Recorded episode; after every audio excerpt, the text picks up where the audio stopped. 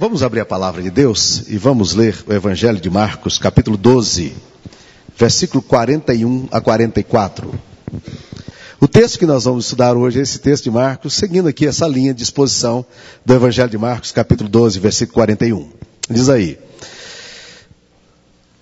Assentado diante do gasofilácio, observava Jesus como o povo lançava ali o dinheiro. Ora, muitos ricos depositavam grandes quantias. Vindo, porém, uma viúva pobre, depositou duas pequenas moedas correspondentes a um quadrante, e chamando seus discípulos, disse-lhes: Em verdade vos digo que esta viúva pobre depositou no gasofilácio mais do que o fizeram todos os ofertantes. Porque todos eles ofertaram do que lhe sobrava. Ela, porém, da sua pobreza deu tudo quanto possuía, todo o seu sustento. Essa é a palavra de Deus, mantém a Bíblia neste texto aqui que nós vamos estudar nessa noite. Ah, queridos irmãos, há um conhecido escritor aqui entre nós, de conhecido porque Howard Dayton tem sido, é o autor do, de um curso que nós temos ministrado para muitas pessoas aqui na igreja, chamado Curso de Finanças. Ele é líder do Crown Ministry. E ele então começou a ministrar esse curso na igreja depois que ele percebeu que Jesus falou cerca de 500 vezes, é, que a Bíblia fala cerca de 500 vezes sobre oração, mas que existem na Bíblia Sagrada 2.350 versículos falando sobre finanças. 2.350 versículos falando sobre finanças. Jesus fala mais de finanças, ou, ou a Bíblia fala mais de finanças do que de céu. A Bíblia fala mais de finanças do que de inferno. E a Bíblia fala mais de finanças do que de oração. Isso mostra quão sério é essa questão do dinheiro. Dinheiro, porém, é uma questão espiritual. Por isso que a Bíblia Sagrada trata tanto desse assunto. Aprender a lidar com dinheiro, tratar bem das finanças que nós recebemos, nos contentar com aquilo que a gente recebe, aprender a ser generoso, aprender a desfrutar o que Deus tem dado. Essas coisas todas, o Evangelho faz questão de nos ensinar como nós devemos nos comportar em relação a elas. E é muito importante a gente tentar aprender. Olha esse texto aqui. Se você prestou atenção, no capítulo 12, versículo 41, primeiro versículo que lemos, diz que Jesus está assentado onde? Diante do gasofilácio.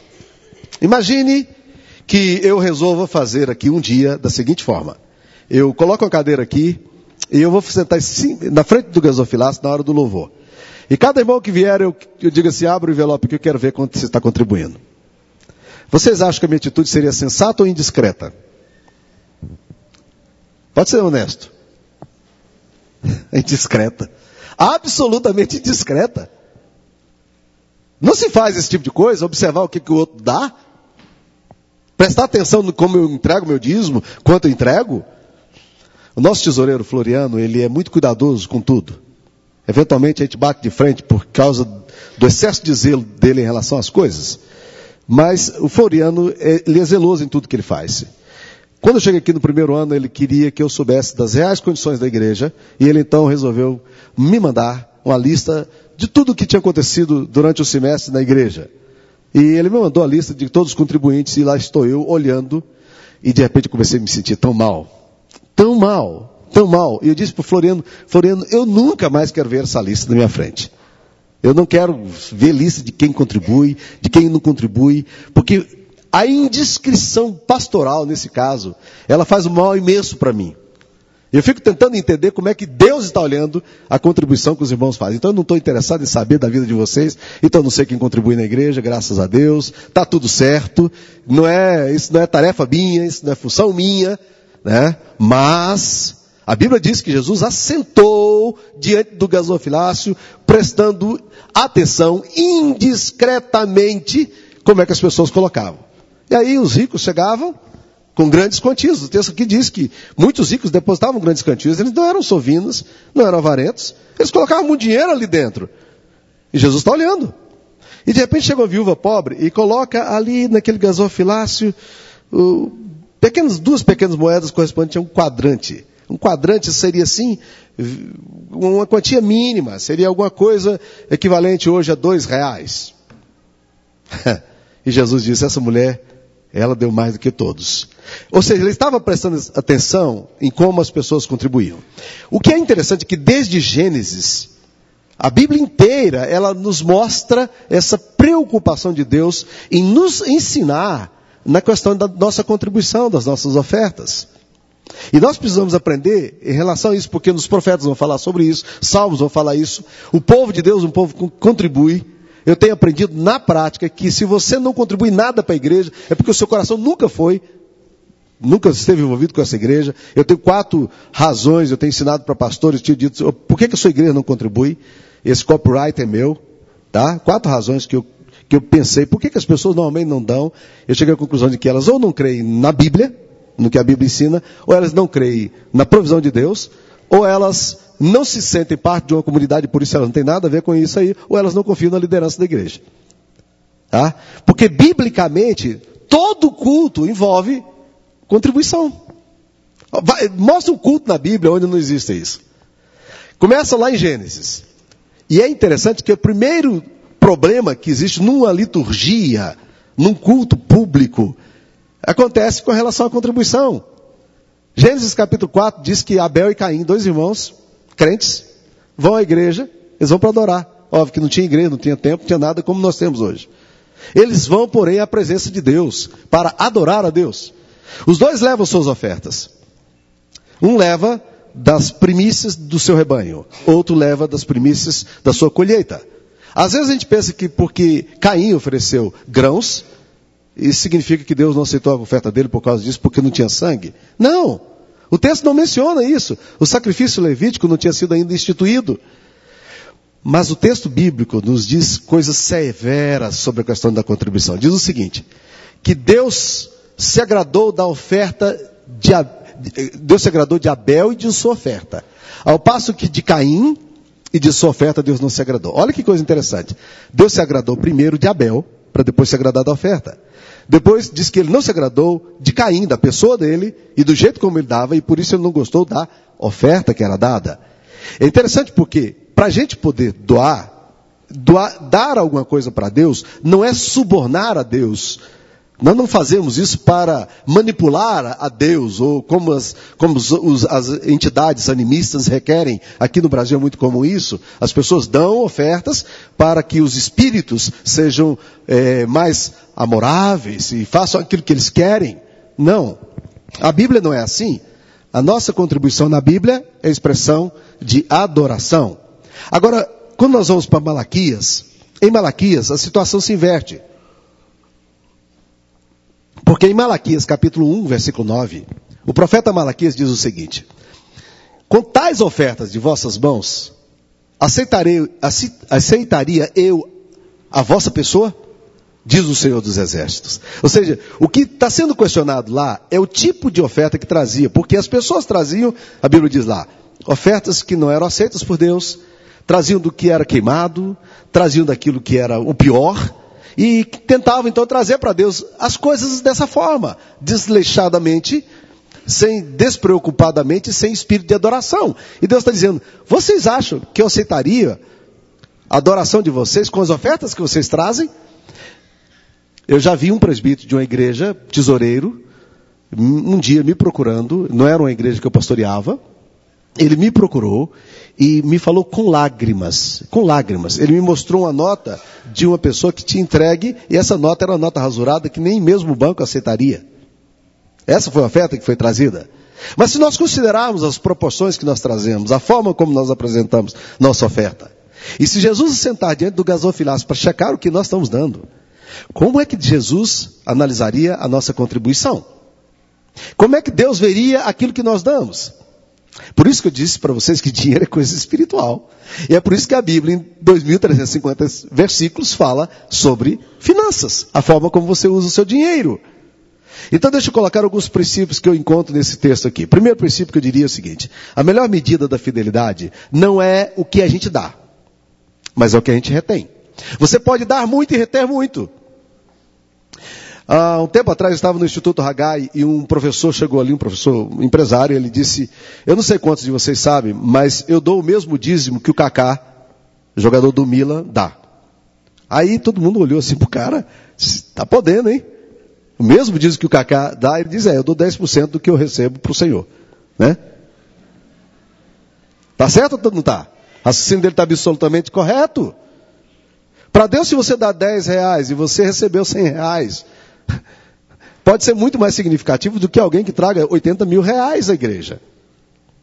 Você está entendendo o raciocínio, a lógica? Porque para Deus, a medida da fidelidade não é o que você dá, mas é o que você retém. Uh, recentemente, agora em janeiro desse ano, um membro da nossa igreja lá em Boston, nos Estados Unidos, onde eu fui pastor, um americano, jovem, trinta e poucos anos de idade, ele trouxe uma oferta inusitada para a igreja. Ele trouxe um milhão de dólares de oferta para a igreja. Ele é um aplicador na bolsa, e mesmo no meio dessas crises toda, ele ganhou muito dinheiro na aplicação.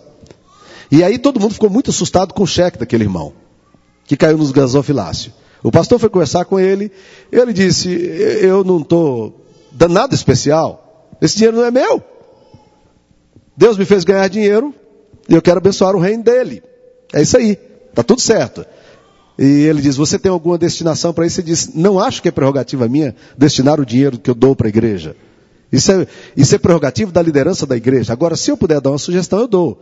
A igreja deve 895 mil dólares de financiamento para o banco para pagar o prédio. Então, pague o prédio, se eu puder dar sugestão. Mas eu não quero entrar nessa área, não. E o conselho anuiu o conselho, a orientação desse irmão, e fez o pagamento e quitou a dívida que tinha em relação a isso aí. Qual é a medida da fidelidade? É o que você dá ou o que você retém? Existem pessoas que já me disseram, pastor, eu não sei quanto eu ganho, por isso eu não sei quanto eu dou. Eu falei, que tal você começar dando pelas viagens internacionais que você faz e pelos carros novos que você compra todo ano? Ah, assusta. Só de dizer isso já assusta. Por quê? Porque na verdade, as pessoas justificam-se sempre diante de Deus. E Jesus está sentado diante do gasofilaço tentando ver como é que cada um de nós dá. Isso é complicado. Isso é muito indiscreto. Desse jeito não, Senhor. Aí não dá. Segundo princípio que eu queria colocar aqui é que as circunstâncias desfavoráveis são a melhor forma da gente expressar a nossa fidelidade. Às vezes nós estamos passando por situações de muita dificuldade, mas o que, é que Deus está querendo de nós? Deus não precisa do dinheiro seu, não, meu querido. Mas Deus precisa do amor seu e da fidelidade sua. É, são essas coisas que Deus está querendo. Ele é Jeová Jireh. Quando ele faz promessas, ele diz: Eu quero que você coloque a sua confiança em mim.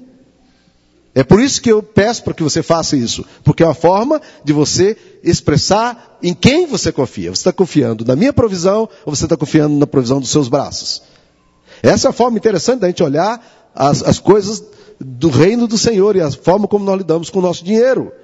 Fidelidade, meus queridos irmãos, não é uma questão de bolso. Fidelidade é uma questão de coração.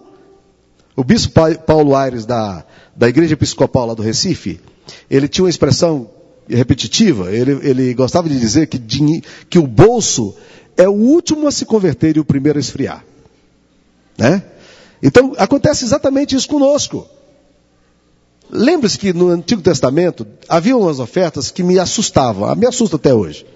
Por exemplo, havia algumas ofertas que eram chamadas ofertas pacíficas. Também as ofertas de holocaustos e sacrifícios boa parte de, dessa melhor carne, boa parte dessas ofertas eram trazidas para o altar do Senhor. Sabe para quê? Quando as pessoas traziam suas ofertas, havia uma pira imensa, o sacerdote colocava todas aquelas ofertas dentro de uma pira com fogo, e ali eles pegavam aquelas ofertas especiais e iam jogando no meio daquele negócio queimando. O grão era queimado, o trigo era queimado, a aveia era queimada. O que, que vocês acham se eu fizeram campanha para domingo que vem, aniversário da igreja, uma época boa.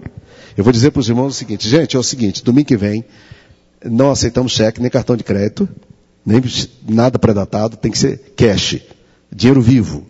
Domingo que vem nós vamos ter uma coleta aqui de ofertas e vocês vão trazer aqui. Mas nós, como amamos a Deus, nós queremos expressar a Deus o quanto o amamos. Nós não vamos mandar esse dinheiro para os pobres, nós não vamos mandar dinheiro para a missão, nós não vamos dar esse dinheiro para o pastor, nós não vamos construir nada na igreja, nós vamos queimá-lo em adoração a Deus. Qual seria a resposta de vocês se eu pedisse para que vocês fizessem isso comigo aqui domingo que vem, trazendo as ofertas de vocês? Primeira reação possível, vocês não trariam nenhuma oferta. Essa seria a reação possível. Talvez algum irmão até encantasse com a ideia aqui e lá, né? Alguém já disse que quando a gente, tá, a gente só sabe que a gente está ficando doido quando a gente começa a queimar dinheiro, né? então. É, mas eu estou absolutamente certo que o conselho de médicos dessa igreja, que tem cuidado tanto de mim, doutor Joe tem me visitado. Falei, rapaz, nunca tive um privilégio desse. Um médico na minha casa, né? Ele me internou e foi me visitar quatro vezes. Aí eu estou absolutamente certo de que a dona Maria, a doutora Maria Muniz e a Priscila de Souza, elas seriam indicadas para me fazer uma visita especial e checar um pouco do meu, elas são psiquiatras, viu? Para checar um pouco do meu nível mental para ver como é que estava funcionando. O que, que Deus queria na verdade do povo? Deus estava interessado que o povo revelasse o quanto o amava. Deus não precisa do nosso dinheiro, meus queridos, ele nunca precisou. Ele é dono do ouro e da prata. Então fidelidade não é uma questão de bolso, mas é de vida espiritual, de compreensão. Então você tem que lidar com a questão do dinheiro, entendendo exatamente isso, como é que isso me toca em relação a essas coisas. Deus, o outro princípio que esse texto nos revela é que Deus tem prazer em ofertas sacrificiais.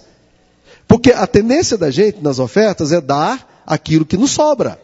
Mas a Bíblia sempre pede primícias. Primícias são os primeiros frutos, as melhores ofertas, a melhor coisa que você tem, você trazer ao Senhor e dizer, eu estou fazendo isso aqui. Não dar apenas o que sobra, mas dar das primícias que Deus está pedindo. Por isso, meus queridos irmãos, que a grande lição que esse texto aqui me traz é uma lição que eu posso fazê-la em inglês aqui. Money speaks. Já ouviram esse termo? Dinheiro fala.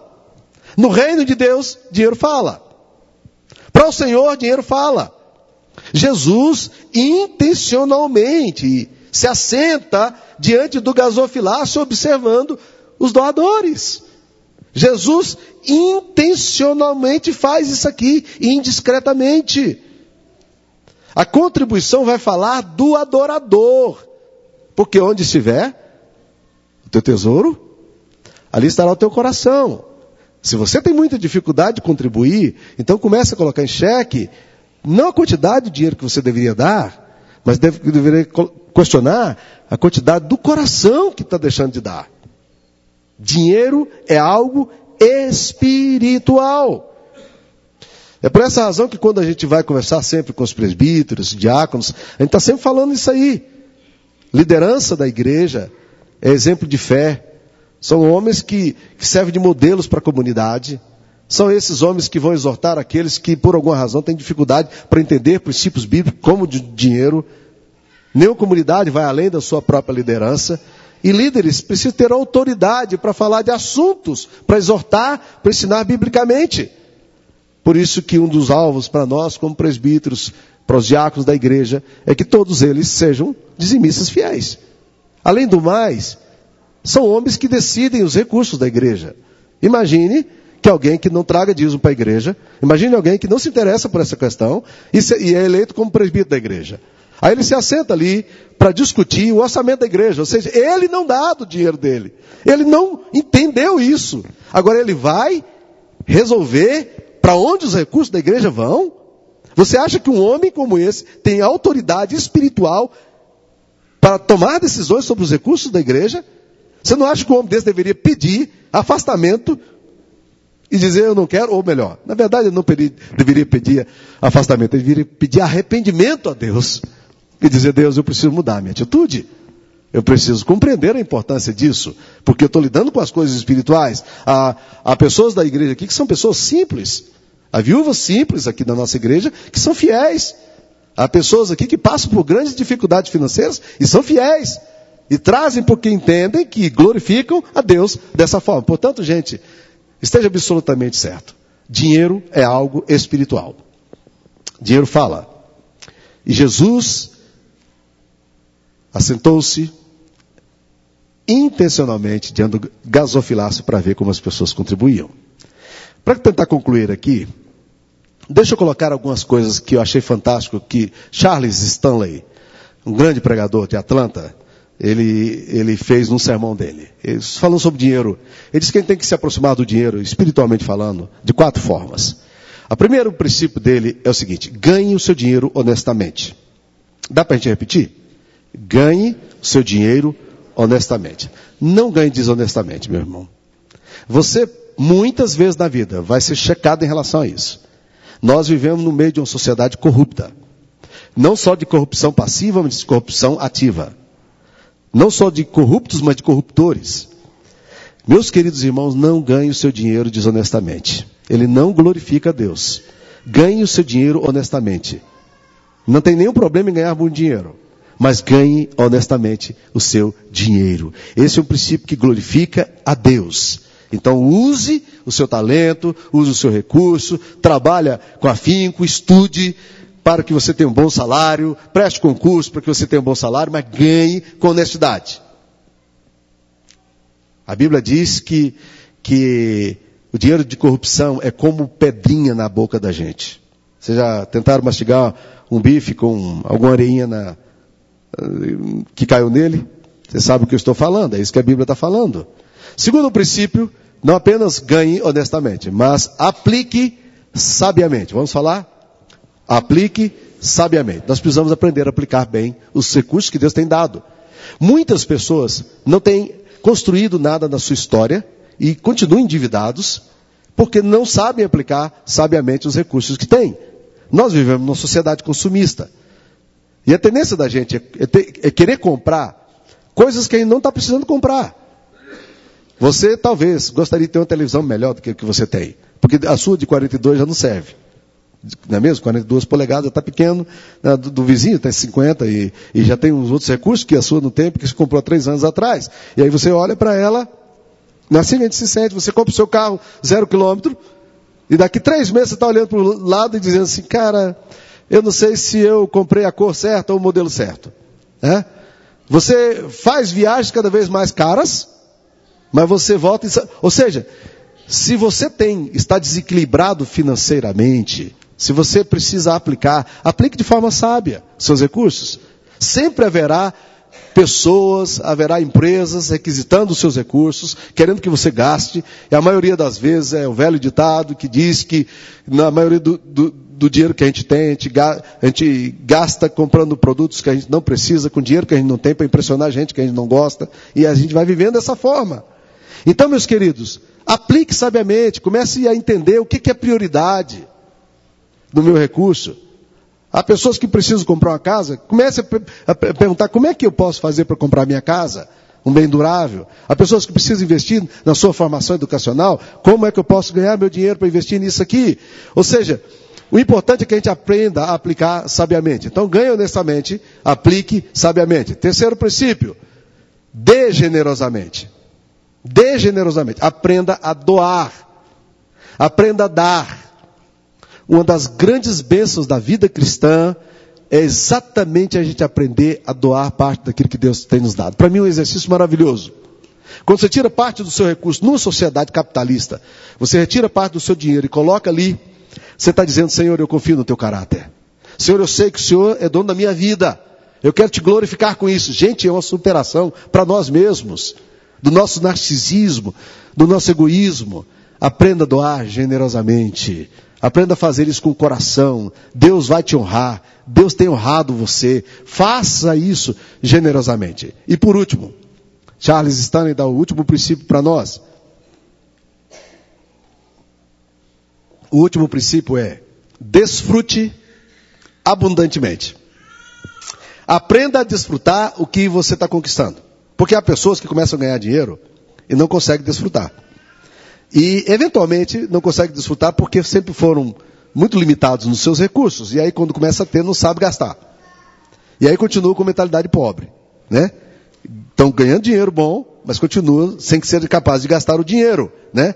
Outros não, não fazem isso porque eles se sentem culpados. Culpados por estarem vivendo bem, por Deus dar, dar oportunidades boas porque Deus está dando chances boas. E aí tem, entra em crise por causa disso. E é muito interessante que o apóstolo Paulo comenta sobre isso quando ele fala em Filipenses. Eu aprendi a viver contente em toda e qualquer situação. Mas ele fala, tanto sei estar em situação de escassez, curiosamente, né? Tem que aprender a viver em situações de escassez, haverá dias de anos de vacas magras, mas ele diz também sei estar em situação de fartura. Há pessoas que não sabem ficar em situação de escassez. Há outros que não sabem viver em situação de abundância. Ou seja, as duas coisas precisam ser um aprendizado, não é algo natural, é um aprendizado. Então, desfrute generosamente. Deixa eu só contar a história aqui para vocês, para mostrar como Deus é cuidadoso e bom com a gente. E ele resolve dar algumas coisas para ver. Eu já tive alguns presentes de Deus que eu falo assim, de onde vem, vem um negócio desse? Eu estava morando ainda nos Estados Unidos e nós compramos uma passagem da Carnival Airlines que era a passagem mais barata que tinha, porque ela era um voo de madrugada, um voo complicado, né? E aí a gente, dois colegas meus foram dormir lá em casa para a gente poder viajar no outro dia cedo, tinha que ir para Nuco, negócio bem complicado. O esquema, a, a coisa que, um, que ia ser feita era bem complicada a viagem. E nós então compramos esse ticket para sair mais barato, porque seria um encontro da nossa, do nosso grupo de pastores ali que estávamos trabalhando nos Estados Unidos. Nós íamos sair de Newark para Fort Lauderdale. E ali seria a nossa reunião. No caminho, cansados, nosso voo era quatro e meia da manhã, para estar no aeroporto três e meia da manhã, né? Então, para estar, imagine, não dormimos nada à noite. Estou ali, repousando, o sono dos justos, quando de repente acordo de um sono muito pesado, e olho para o lado e vejo um, senhor, assim, parecendo saindo daqueles filmes chineses, né? Ele era chinês mesmo, ou japonês, sei lá, né? E uma barba bem comprida, parecendo um, um sábio, né? E ele me cutucava, tentando me acordar. E eu olhei assustado para ele. Ele disse, I think it's yours. Eu, eu disse, acordei tentando entender. Já era, seria difícil tentar entender em português, quanto mais em inglês o que ele estava querendo me dizer. Havia do meu lado, na, no, no banco ali, uma tigelinha. Eles estavam sorteando, a Carnival estava sorteando uma passagem ida e volta com direito acompanhante, quatro dias em Bahamas. Quatro dias em Bahamas, hotéis maravilhosos, né? E ali a tigelinha do lado e a menina ali tentando chamar o ganhador, e ninguém aparecia. Então ele me acordou suspeitando de que o número que estava ali naquela tigelinha era meu. E eu abri curioso para ver se era mesmo. E não é que era. E não é que era. Eu pego aquele negócio ali, e aí, meus queridos irmãos, eu fui para a galera, né? Eu, minha esposa em Bahamas, na crise teológica danada. Por que, que Deus nos abençoa tanto, né? É ruim, hein? É ruim, hein? Nós fomos, desfrutamos um tempo gostoso, riquíssimo, precioso para a nossa vida. Nós saímos de Nova York numa neve imensa, né? deixamos nosso carro no aeroporto, chegamos em Bahama, aquele solão lindo, maravilhoso, tropical. Voltamos, o carro estava com isso aqui de neve, e quase não conseguimos achar o nosso carro ali no aeroporto de Nova York. Mas Deus cuida da gente para nos dar muito mais, infinitamente mais do que pedimos ou pensamos, conforme o seu poder que opera em nós. Agora, não desconsidere o fato de que Deus está querendo nos dar uma integridade em todas as coisas. Ele quer nos dar riqueza, abundância, ele, ele é próspero com a nossa vida, ele é próspero com as nossas almas. E eu tento aqui tentar entender a mentalidade de Jesus. E eu fico diante, olhando esse texto, dizendo: será como Jesus está observando as minhas ofertas? Ele se assenta diante do gasofilácio ele fica olhando o que eu estou fazendo. Jesus está feliz com aquilo que eu dou? Será que com tais ofertas, Deus, o Senhor dos Exércitos, aceitará as minhas, a minha pessoa? Será que Ele se agrada de mim e daquilo que eu dou?